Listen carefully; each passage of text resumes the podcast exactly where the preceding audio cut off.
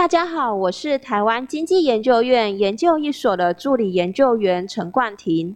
今天要来跟大家分享的是，呃，台经月刊三月号，主题是从管制到自由，发掘分散式绿色能源进入电力市场机会。凭证团队从二零一七年开始，就跟着经济部标准检验局共同来建构台湾再生能源凭证的制度及交易环境。在今天我们要分享的是国际震惊瞭望的部分。我们接下来会开始来介绍台湾再生能源凭证相关的制度。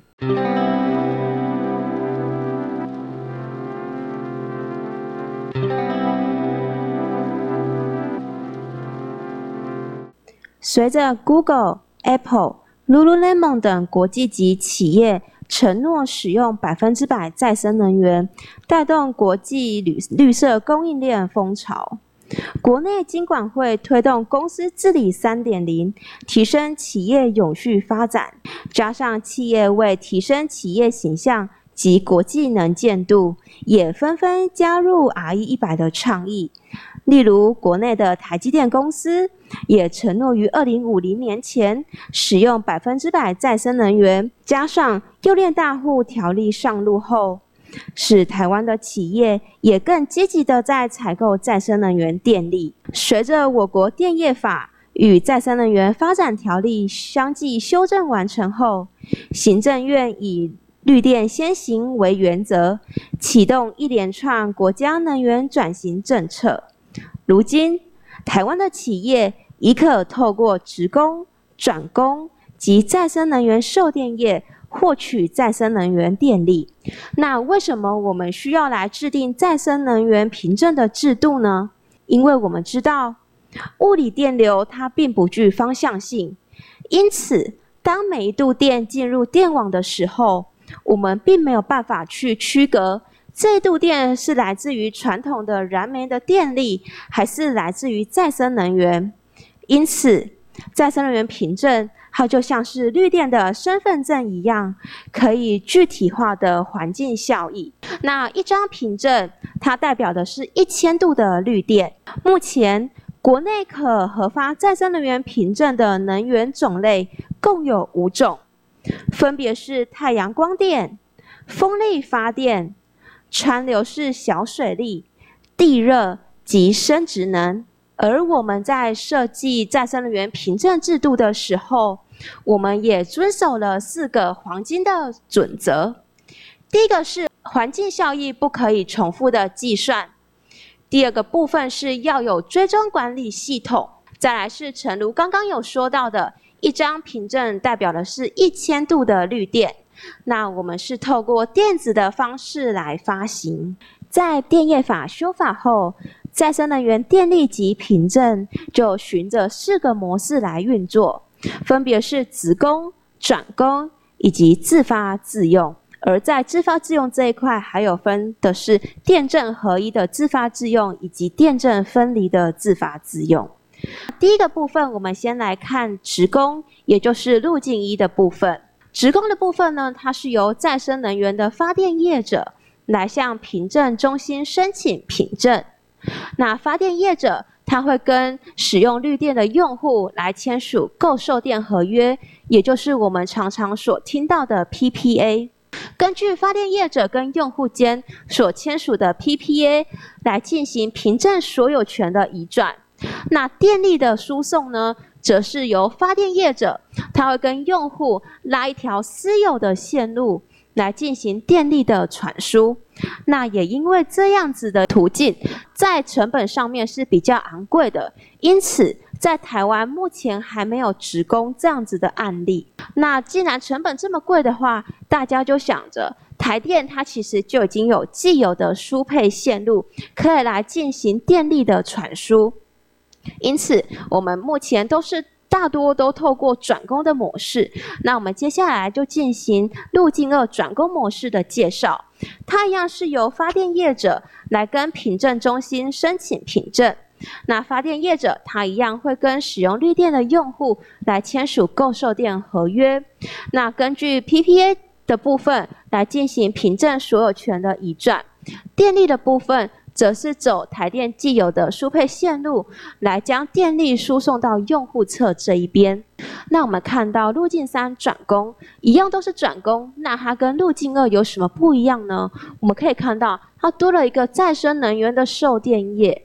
那什么是再生能源的售电业？我们可以把它想象成是我们在买卖房屋的时候有的的房仲这个角色。那售电业呢，它必须要先跟再生能源的发电业他们的暗场。来签一个购电合约，那再来跟使用绿电的用户签署购售电合约，凭证的所有权一样是透过 PPA 来进行移转。在电力的部分呢，一样是走台电既有的输配线路来进行电力的输送。那接下来我们就讲到自用发电设备设置者，也就是自发自用这一块。那四 A 的部分呢，我们就把它想象成，假设我是台积电公司，我的屋顶屋顶上面还有空间，因此我就可以来架设太阳能板。那太阳能板发所发出的太阳光电，我可以自己来使用。呃我也要来跟大家宣告说，我使用的这一度电是绿电，因此我就可以来跟凭证中心申请凭证，以证明我用的这一度电是绿电。那四 B 跟四 A 这个路径有什么不一样呢？四 B 它一样是呃业者在自己的屋顶上面建置太阳能板，我不需要告诉大家我使用的这度电是绿电，因此我就可以把凭证让予给有环境效益需求的用户。唯一要注意的是，四 B 这样子的一个用户，他并不能够去对外宣告他使用的电是再生能源。因为他已经把这张凭证让予给其他人了，最后我们会认定的是谁的手上有凭证，我们就会说谁使用的是绿电。接下来跟大家介绍的是我国再生能源凭证的价值与用途。再生能源凭证不仅可以证明我们所用的这度电是绿电，其实在我们在制定凭证的制度过程当中。我们也帮他创造了许多的附加价值。台湾再生能源凭证已经获得国际知名的环境资料揭露申报系统，也就是 CDP，以及美国电子产品环境影响评估工具 EPIT 与再生能源使用倡议组织 RE 一百的认可。同时，它也可以用于。呃，温室气体盘查、企业社会责任的评比，以及用来履行用电大户的义务。台湾再生能源凭证，它有助于台湾企业提高自身环境、社会与公司治理指标的竞争力，这也是我们常常在说的 ESG。同时，它可以增进企业使用再生能源与永续投资的价值。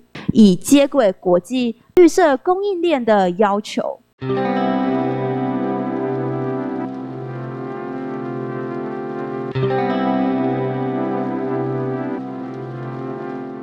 接下来进入个人观点的分享。在刚刚跟大家介绍了再生能源凭证的相关制度以及它的应用层面。绿电它已经成为企业主要的生产要素，更是市场竞争的门票，也是在市场当中我们要来跟其他同业竞争可以获胜一个非常重要的关键。无论企业是因为什么样的原因来采购绿电，鼓励大家应该及早的来进入再生能源的市场，鼓励买卖双方。应该要多多的交流，了解市场的状况。第三个部分，如果公司想要成为绿色企业的领头羊，在策略上建议可以先取得公司高层的同意，并且支持，然后再来成立绿色电力的专案小组，全盘奠定绿电使用的目标以及策略。接下来。选择合适自己方案的做法，逐步的达成目标，朝永续经营的方向来迈进。以上是针对台湾再生能源凭证制度的介绍，而凭证团队也有针对企业在采购再生能源电力，或者是针对公司整体的绿电的使用目标或是策略给予辅导及协助。如果大家在进入绿电市场有任何的疑问，想要与我们接洽，也都欢迎透过台经院的官方网站，或是脸书 FB，甚至是在下方的留言区来留言，来跟我们进行联系。以上的分享，希望大家会喜欢，谢谢大家。